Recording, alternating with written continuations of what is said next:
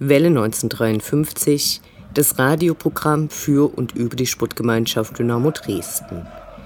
Die Saison 2020-2021 ist vorbei. Ein Jahrgang, bei dem wir keine Erinnerungen an epische Auswärtsfahrten haben werden. Der direkte Wiederaufstieg gelang, die Meisterschaft wurde errungen, das Trainerteam wird seine Arbeit fortführen und die Lizenz für die zweite Liga wurde ohne Auflagen erteilt. Auch in anderen Städten gab es am letzten Spieltag Zusammenkünfte von Fans, einige friedlich, einige auch mit gewalttätigen Auseinandersetzungen. Eine neue europaweite Kampagne ist gestartet, Reclaim the Game, die den Fans Einfluss, echte Mitsprache und einen gerechteren Fußball bringen soll. Wie zur Unterstützung hat das Bundeskartellamt vor wenigen Tagen mitgeteilt, dass die Ausnahmen zur 50 plus 1 Regelung, die für die sogenannten Werkclubs bestehen, der Wettbewerbsverzerrung Vorschuss leisten. In Liga 3 verabschiedet sich der KfC Uerdingen. Eigentlich sollten sie ihre Insolvenz abschließen. Nun besteht aber keine, Zitat, Fortführungsprognose, weil es keinen Geldgeber für den ehemaligen Werksverein mehr gibt. Dies nur, um die derzeitigen Diskussionen in und um Dynamo in Relation zu setzen.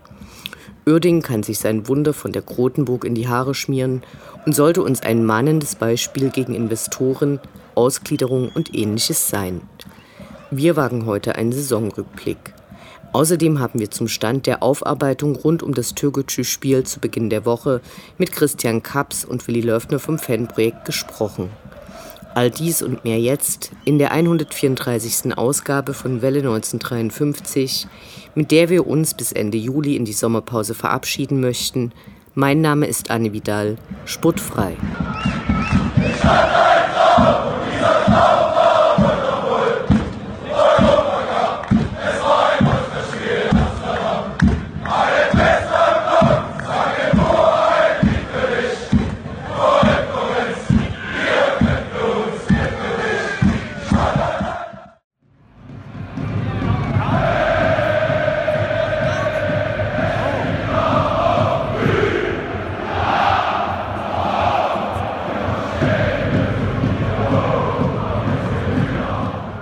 Der Blick zurück. Was ist passiert? Was war großartig? Was hätte nicht geschehen dürfen? Infos zu den absolvierten Liga- und Pokalspielen.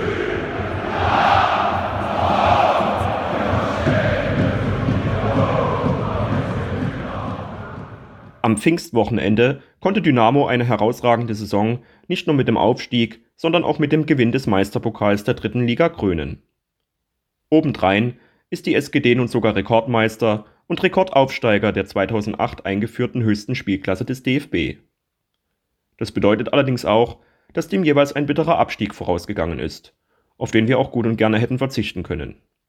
Vor allem der letztjährige liegt uns mit all seinen Begleitumständen noch bitter im Magen.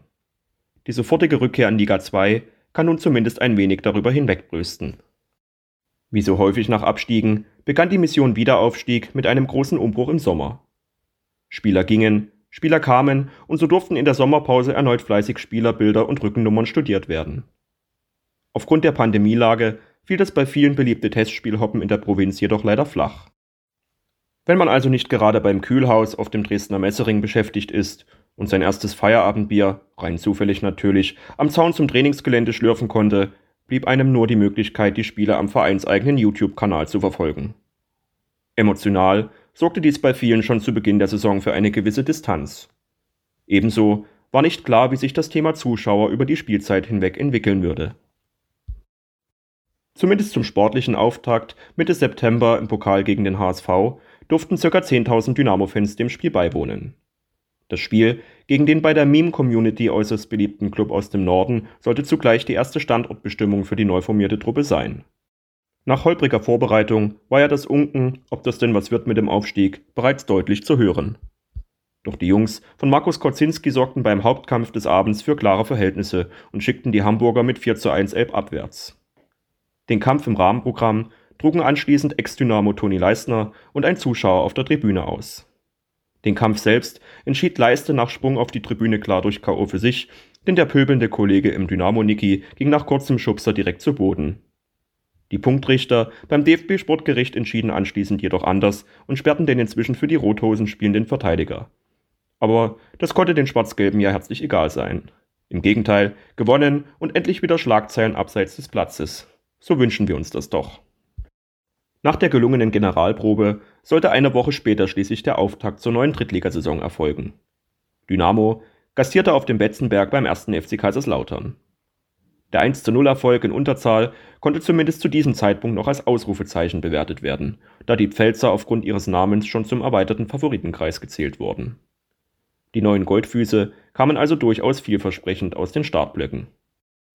Doch nur zwei Wochen später nach einem glücklichen 1:1 gegen Mannheim und einem derben 0:3 bei den Amateuren der Bayern sollten wir alle wieder auf dem harten Boden der Tatsachen gelandet sein. Anfang Oktober grüßte zudem unser aller Freund aus der Vorsaison namens Coronavirus schelmisch grinsend und sperrte einen Tag vor dem Heimspiel gegen die Maggis knapp 9000 der 10.000 Ticketbesitzer wieder aus. Die Zahl der Infizierten begann erneut zu steigen und schmälerte die Hoffnung auf eine halbwegs normale Saison. Am Reformationstag begrüßte Dynamo gegen den SV Meppen letztmalig in dieser Saison etwa 900 Zuschauer. Danach sollte das Infektionsgeschehen erneut die Oberhand gewinnen und eine Zuschauerrückkehr unmöglich machen. Und auch sportlich gesehen schillerte der Oktober mehr grau als golden. Gegen Zwickau, Ingolstadt und Saarbrücken setzte es gleich drei Pleiten in kurzer Zeit. Die Aufstiegsplätze, zwar zu diesem Zeitpunkt noch nicht weit weg, aber gefühlt unerreichbar. Als am 15. November gegen 14.30 Uhr die zweitplatzierten Löwen aus München im RHS mit 1 zu 0 führten, waren sich nicht wenige sicher, dass die Sportgemeinschaft wohl noch mindestens ein weiteres Jahr dritte Liga einplanen sollte. Doch es sollte anders kommen. Dynamo drehte das Spiel, wenn auch glücklich, gewann mit 2 zu 1 und startete eine Serie. Schlug in der Folge unter anderem die Kocke und die Chemiker aus Halle jeweils auswärts und eroberte Anfang Dezember schließlich die Tabellenspitze. Besonders die Offensive um Philipp Hosiner, Christoph Daferner, Ransford Jeboa Königsdörfer und Patrick Weihrauch glänzte von Spiel zu Spiel und legte sich die Tore gegenseitig auf. Selbst Rückstände konnte der Mannschaft nichts anhaben, sie bog die Spiele nach Belieben und dominierte fast schon wie in der letzten Aufstiegssaison. Sogar ein bereits mehrfach abgeschriebener Marco Hartmann avancierte zwischenzeitlich zum Torjäger. Ehe ihn Verletzungen erneut stoppten, sodass er bis zum Saisonende leider kein Spiel mehr machen sollte. Kurz vor Weihnachten grüßte Dynamo als souveräner Spitzenreiter und empfing quasi zum Festessen den SV Darmstadt zur zweiten Runde im Pokal.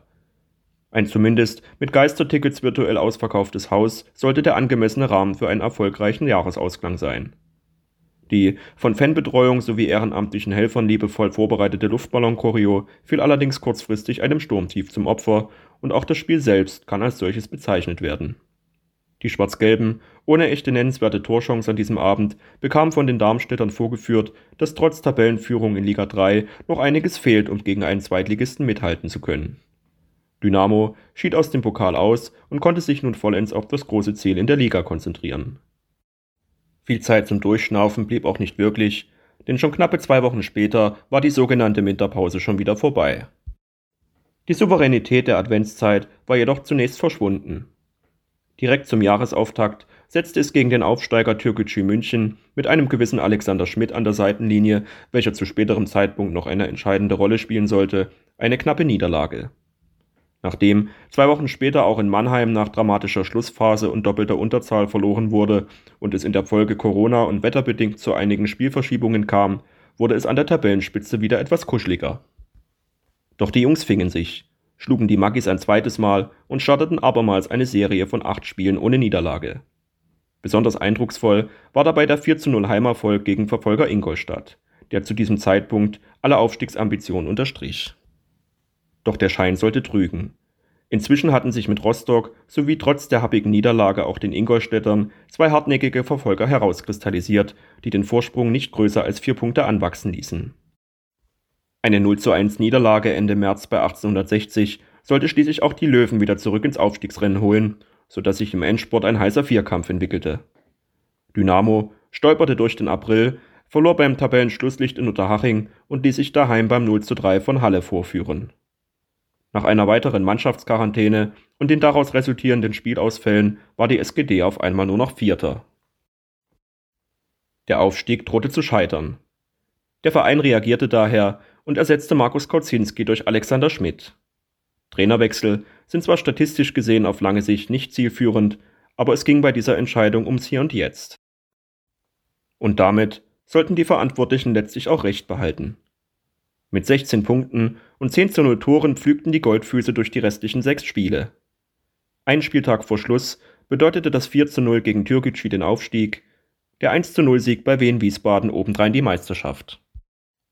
Die Saison endet trotz einiger Ups und Downs am Ende doch souverän.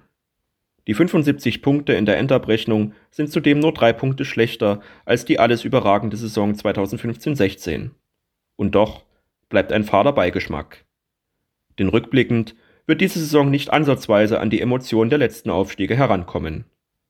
Der Startzielsieg vor fünf Jahren, die Relegation in Osnabrück oder Ranislav Jovanovics Schlenzer haben einen festen Platz in unseren Erinnerungen.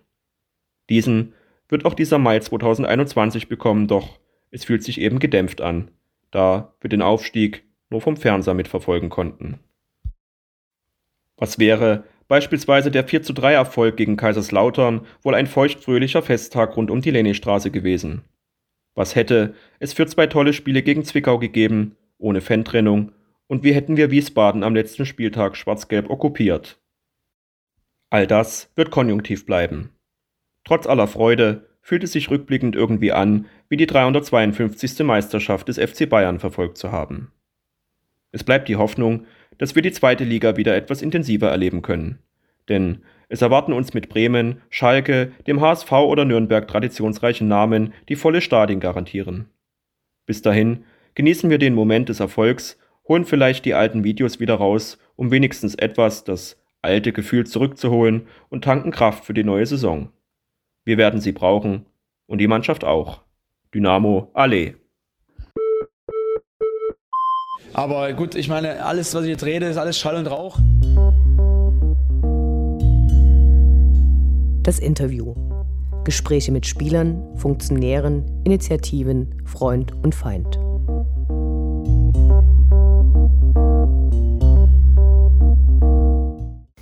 Beim letzten Heimspiel der Saison kam es außerhalb des Stadions zu Ausschreitungen und einem sehr lange andauernden Polizeieinsatz. Das Fanprojekt Dresden veröffentlichte einige Tage später eine ausführliche Einschätzung zu den Ereignissen und möglichen Ursachen. Wir haben bei Christian Kaps und Willi Löffler vom FP, die vor Ort waren und auch die Nachbereitung wesentlich mitgestalteten, die Chance genutzt, einige Fragen zu stellen. Schön, dass ihr euch die Zeit nehmt. Hallo. Ja, guten Tag aus dem Fanprojekt. Hallo. Wie ist denn euer Stand der Aufarbeitung zu den Vorfällen während und nach dem Spiel der SGD gegen Türkgücü?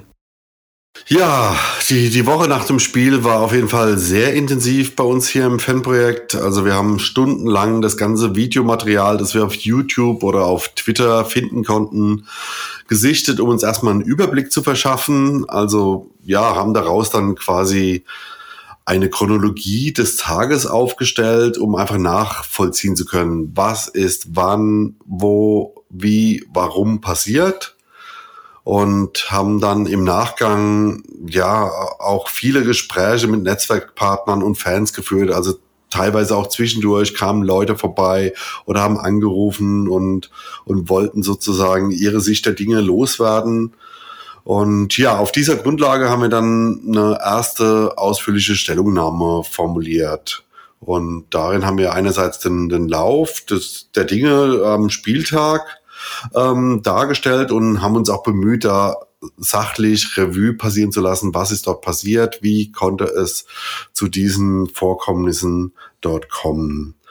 Andererseits haben wir uns dann auch klar und deutlich zu den Geschehnissen positioniert und ja, neben dran war es uns auch noch wichtig, Medienanfragen gründlich zu bearbeiten, um eben auch bei all den Schlagzeilen eine fundierte Analyse beisteuern zu können. Also das war sozusagen für uns im Vordergrund. Könnt ihr beschreiben, wie ihr selbst den Tag erlebt habt? Ja, wir haben uns um 13 Uhr am Straßburger Platz getroffen, haben dann so eine erste Begehung des Stadionumfeldes gemacht und da war es ja noch total entspannt. Also man hat gesehen, es war viel Polizei dabei. Ja, also nichts Überraschendes. Das war ja zumindest klargestellt worden, auch in der freitäglichen Sicherheitsbesprechung und haben uns dann zum Stadion begeben, wo dann um 13.45 Uhr das sogenannte Kurvengespräch auch stattfand. Leider ohne einen Vertreter von der Polizei.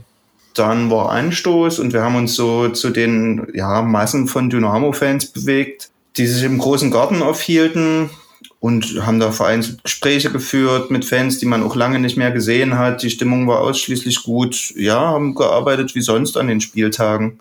Dann mit der Halbzeit sind wir auch zu zweit, also Ronald und ich, nochmal zur Sicherheitsbesprechung in der Halbzeit gegangen. Da war dann auch ein Polizeivertreter. Ja, haben wir noch äh, so die unterschiedlichen Stimmen abgeholt und das Gespräch war auch eigentlich gut. Es ging auch, bis dahin war ja alles friedlich und man hatte die Hoffnung, dass es auch so bleibt. Ja, und dann nach diesem Halbzeitgespräch haben wir uns wieder in Richtung Hauptallee bewegt. Ronald ist, glaube ich, noch in dem Areal geblieben. Ich bin zumindest wieder Richtung Hauptallee. Ja, und dann ging es ja auch schon relativ bald los mit dieser Eskalation der Ereignisse. Ja, also das Erschreckende war eigentlich dann, ähm, wie sich das entwickelt hat, wie schnell die Situation unübersichtlich und chaotisch wurde.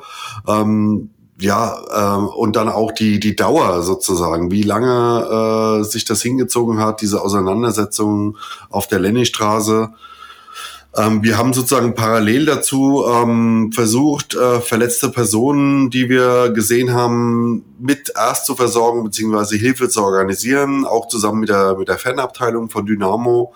Also wir haben dann zum Beispiel auch ähm, Sanitäter aus dem Stadion dann zu verletzten Fans mit hindirigiert, sind dort äh, bei den Personen geblieben.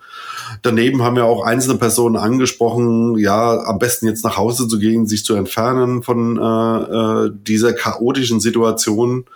Also das war schon sehr, sehr unübersichtlich. Wie viele Verletzte habt ihr gesehen? Ja, wie viele Verletzte haben wir gesehen? Also ich selber habe drei Menschen gesehen, die da gegenüber von Meli Vanilli wirklich am Boden lagen und augenscheinlich, bin ja kein Mediziner, zusammengebrochen waren. Äh, zum Teil wurde erste Hilfe geleistet, zum Teil halt auch nie. Ja, da haben wir halt, wie Christian schon gesagt hat, dann versucht, irgendwie Hilfe äh, ranzukriegen.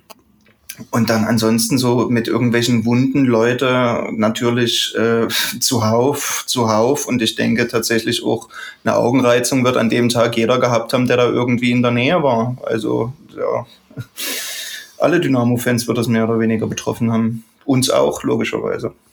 Worin besteht eure Arbeit zu den Vorfällen hauptsächlich? Also die, die erste Woche nach dem Spiel, die galt ganz klar der Rekonstruktion der Ereignisse. Also um einfach einen Überblick sozusagen zu bekommen, dann eben viele beratende Gespräche zu führen. Ähm, also das hat die Menschen ganz unterschiedlich bewegt, einfach dieses Spiel. Also viele waren entsetzt von einem, von einem Ausmaß der Gewalt, auch, auch, auch einige Leute waren total verstört, weil sie es überhaupt nicht verstanden haben, ähm, wie es zu dem Polizeieinsatz kam. Also die haben die auslösende Situation einfach überhaupt nicht mitbekommen. Ähm, und ja, jetzt geht es darum, sozusagen ja weitere Gespräche zu führen mit Fans, mit Netzwerkpartnern, einfach um zum einen die Situation weiter aufzuarbeiten äh, und zum zweiten klare Schlüsse zu ziehen, wie wir derartiges in der Zukunft verhindern äh, können. Also dass einfach sowas äh, nicht wieder passieren kann. Oft wird medial oder von Menschen ohne lokalen Fußballbezug nach Vorfällen dieser Art der Kopf geschüttelt und Unverständnis über die finanzielle Unterstützung von Dynamo durch die Stadt geäußert. Wie steht ihr zu dieser Haltung? Also für Außenstehende wirkt dieser Vorfall natürlich sehr irritierend und auch das schiere Ausmaß der Gewalt an diesem Tag ist natürlich erschreckend, gar keine Frage. Und dass dann natürlich kritische Fragen gestellt werden, ist absolut naheliegend. Jedoch ist die Formulierung Vorfälle dieser Art ein bisschen schwierig für uns, weil es irgendwie so suggeriert, dass es irgendwie tagtäglich passieren würde. Und das ist eindeutig nicht der Fall. So, also es ist wirklich in diesem Ausmaß ein absolutes Unikum. So. Also wichtig ist es jetzt diesen bis jetzt totalen konkreten Einzelfall, der aufgrund einer ganz komplexen Situation zustande gekommen ist und zu einer drastischen Gewaltspirale geführt hat, gründlich und fundiert aufzuarbeiten. Das ganz klare Ziel für alle Beteiligten muss nach unserer Sicht halt lauten, eine Wiederholung so best wie möglich auszuschließen. Und das ist nach unserer derzeitigen Einschätzung natürlich auch ganz klar naheliegend und möglich. So, und zwar nicht durch drastischere Sicherheitsinstrumente wie etwa mehr Stadionverbote oder personalisierte Tickets, sondern eben wie das sehr lange jetzt der Fall gewesen ist, durch eine sehr gute und professionelle Arbeit im professionellen Netzwerk, also Verein, Polizei, Stadt und wir. Und wenn dann natürlich irgendwann wieder Gästefans kommen, natürlich auch mit den Gästen zusammen.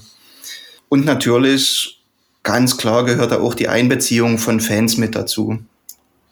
Ganz, ganz wichtig. Also so quasi die Rückkehr zu diesem Status quo, die ist wieder zu erreichen und das streben wir ganz klar an.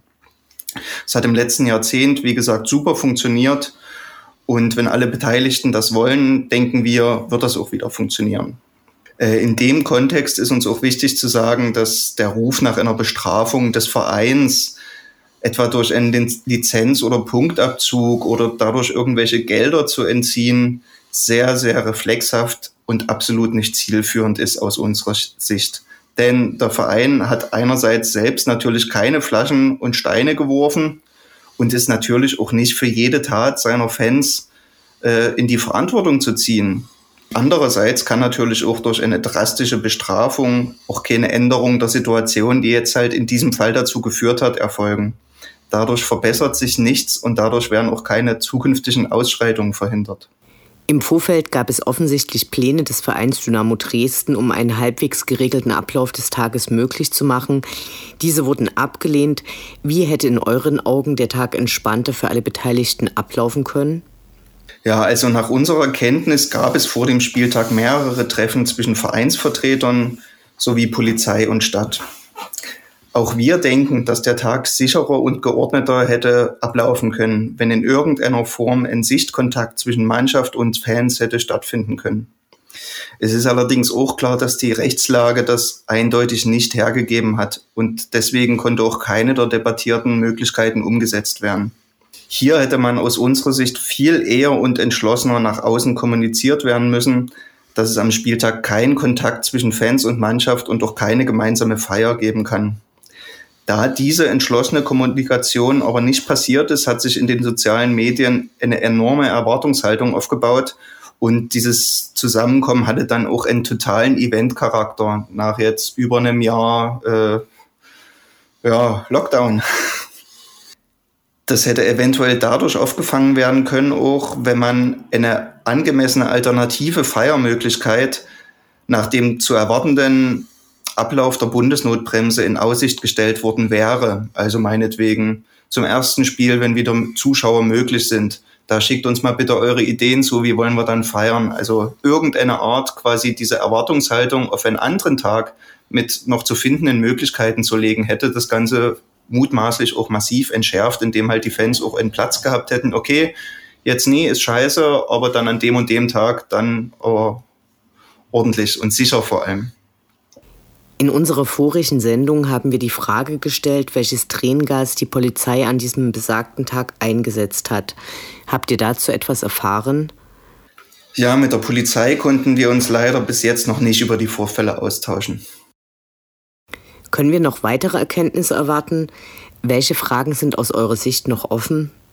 Also wichtige Fragen haben wir noch in Bezug auf zum einen Zweck der Absperrung des Stadionbereichs, zum Zweiten den breiten Einsatz von Tränengas. Drittens haben wir noch Fragen zur Kommunikationsstrategie aller Beteiligten, sowohl im Vorfeld als auch im Nachgang des Spiels.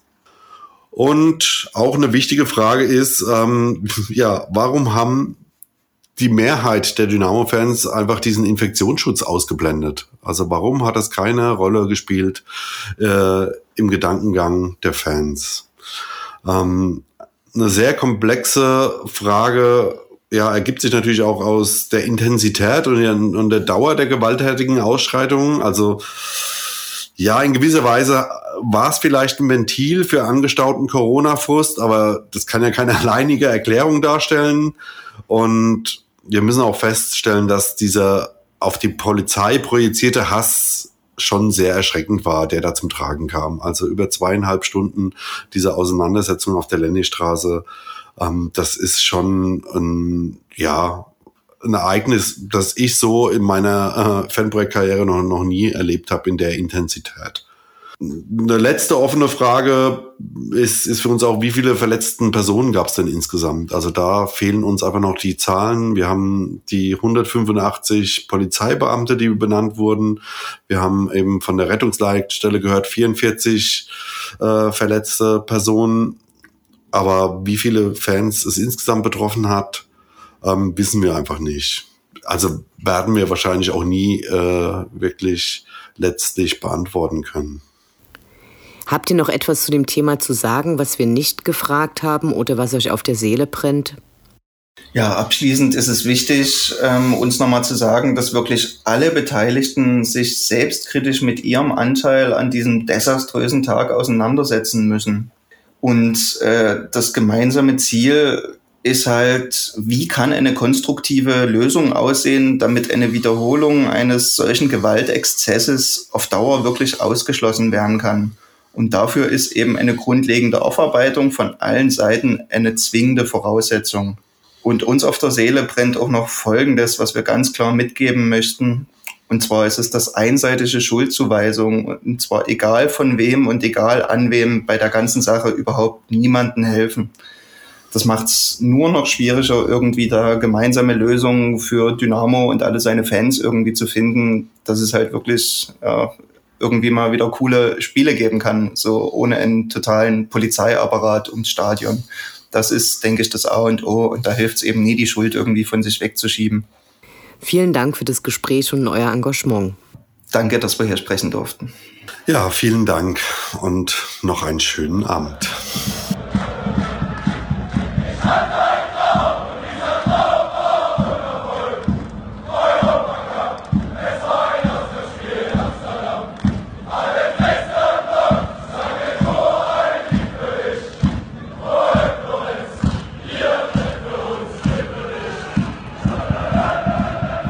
Das war Welle 1953, das Programm für und über die Sportgemeinschaft Dynamo Dresden.